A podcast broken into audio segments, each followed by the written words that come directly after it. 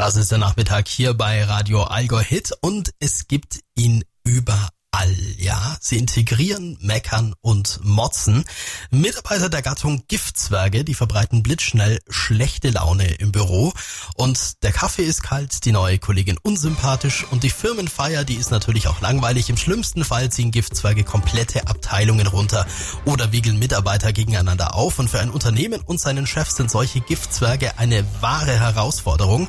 Ralf R. Strupphardt ist Experte im Bereich Kunden- und Mitarbeiterbegeisterung und hat unter anderem das Buch das bunte Ei mit Kundenbegeisterung gewinnen geschrieben. Herr Struppert, wie würden Sie den klassischen Giftzwerg beschreiben? Ja, der klassische Giftzwerg ist der Dauernörgler, der Ideenkiller, der in allem Guten auch das Schlechte sieht, den sie wirklich nicht mitnehmen können, der der Kritiker ist, der auch manchmal getarnt sein kann. Das muss man auch wissen. Man erkennt nicht jeden Giftzwerg. Nicht jeden Giftzwerg erkennt man direkt, manche tarnen sich, aber es ist wichtig, sie zu finden, oder? Das ist total wichtig, den getarnten Giftzwerg zu identifizieren. Weil das ist der, der lächelt sie an und wenn er raus ist, hetzt er sogar genau gegen das, was sie gesagt haben. Und das macht sehr tückisch, weil meist bezieht man den getarnten Giftzwerg auch noch ein, der sich auch anbietet. Aber das ist der, der die Unruhe stiftet. Meine Oma sagte schon, ein fauler Apfel verdirbt den ganzen Korb. Und das können Sie auch beim Giftzwerg sehen. Vor allen Dingen in schwierigen unternehmerischen Zeiten bekommt der Giftzwerg seinen Höhepunkt. Er steckt die anderen an und dann haben sie das Gift im Unternehmen. Wie verhalte ich mich denn als Mitarbeiter, wenn ich einen Giftzwerg in der Abteilung habe?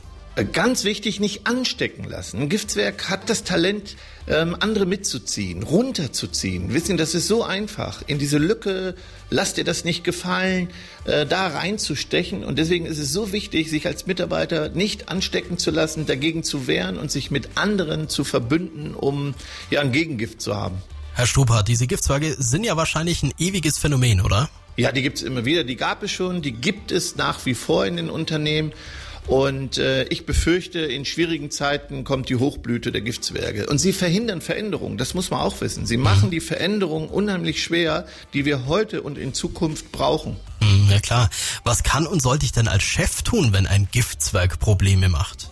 Ansprechen. Ich sehe dich. Ich habe dich im Blick brutal, offen, ehrlich ansprechen. Und wir drehen Giftzwerge zu 180 Prozent, wenn wir eine Schocktherapie einsetzen.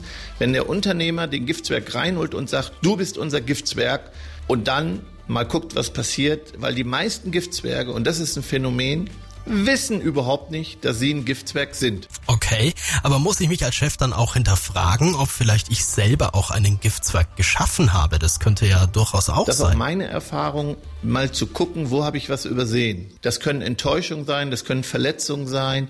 Und das ist oft sehr, sehr, sehr ähm, Detektivarbeit, rauszufinden, wo habe ich einen Mitarbeiter nicht richtig eingeschätzt, wo ist eine Verletzung entstanden, die vernarbt ist, so dass er sich zum Giftzwerg entwickelt hat. Also jetzt schaut sich jeder mal um, ob er einen Giftzwerg im Büro entdeckt. Ralf Struppert, der ist Experte im Bereich Kunden- und Mitarbeiterbegeisterung. Und wer noch ein bisschen mehr über die Giftzwerge lesen will, der sollte das Buch lesen. Das bunte Ei mit Kundenbegeisterung gewinnen.